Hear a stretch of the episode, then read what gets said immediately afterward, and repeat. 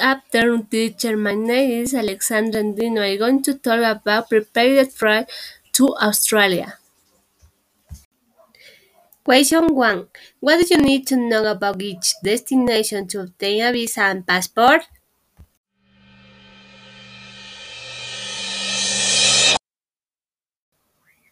The visa is written only in the Australian embassy in Santiago de Chile and there is a code limit of up to 100 annual visas.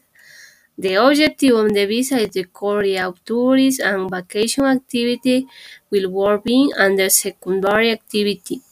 The visa will be valid for one year and it is not allowed to reapply to the same visa in the future. The Ecuadorian applicant who wishes to apply for vacation and the work must meet the following requirements. Be between 18 and 13 years old at the time of the submitting the application.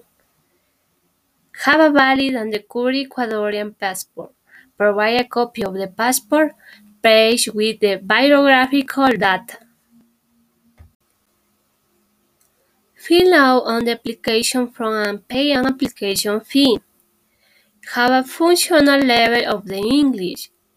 Have a sufficient financial solvency to stay in Australia and buy try early tickets.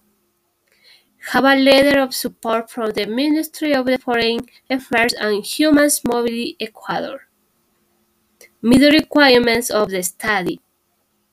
Meet health requirements not be accompanied by dependent minors.